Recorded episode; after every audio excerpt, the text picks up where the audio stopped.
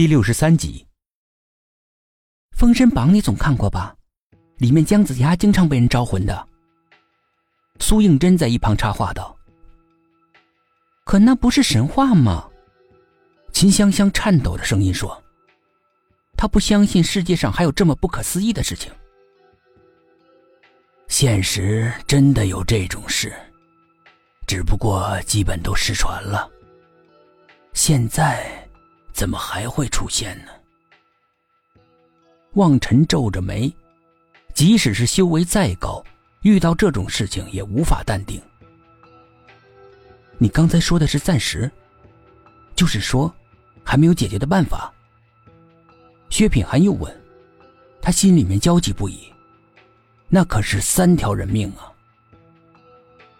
以前没有，现在。可能有了。望尘看着苏应真说：“苏应真的心猛地咯噔一下，暗想，不会又和他有关系吧？偏偏望尘住持对着他说：‘你可曾听过‘剪纸招我魂’？’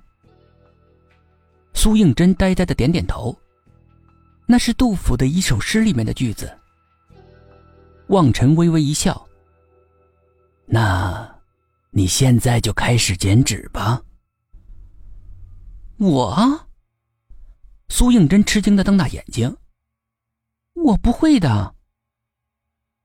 会不会没有关系，你照我说的做就行了。”望尘仍然面带微笑，递给他一叠白纸：“要剪三十个连在一起的纸人。”切记，不可剪断，而且必须在黑暗中剪。剪的时候，心中要默念要救的人的名字。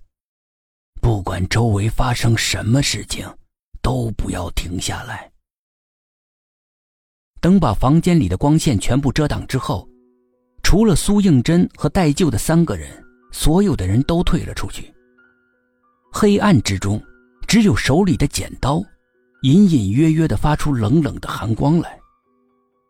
房间里很静，除了自己的呼吸声，听不到任何声音。死一样的静。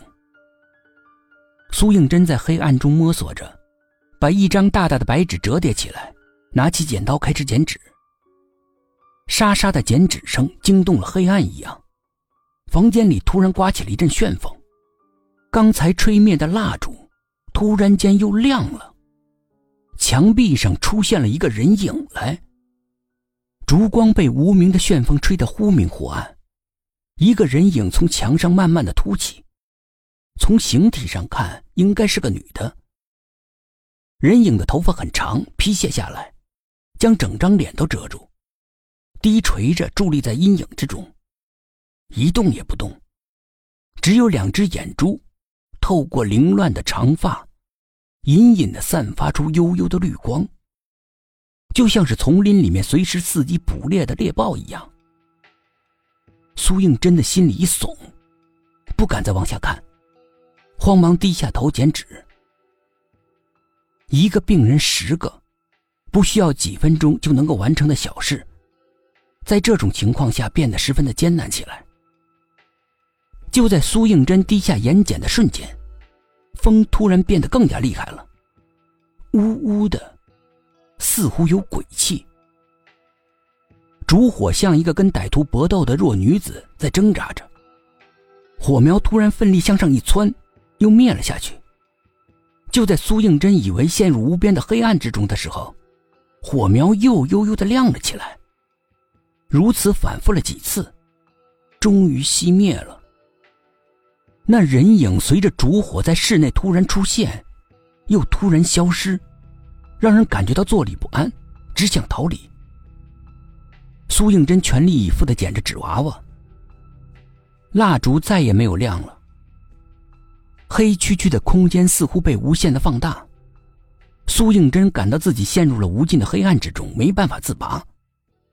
头上的冷汗滴在了手中的纸娃娃上，发出扑哧的声音。仿佛有人在暗处偷笑一般，苏应真强迫自己镇定下来，手绝对是不能抖。如果每十个娃娃不能够连在一起，那么现在躺在室内的人就有可能会死去。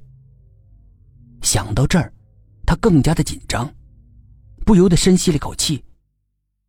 就在这一瞬间，苏应真突然嗅到空气中掺进了一种不协调的气息，阴冷的鬼气。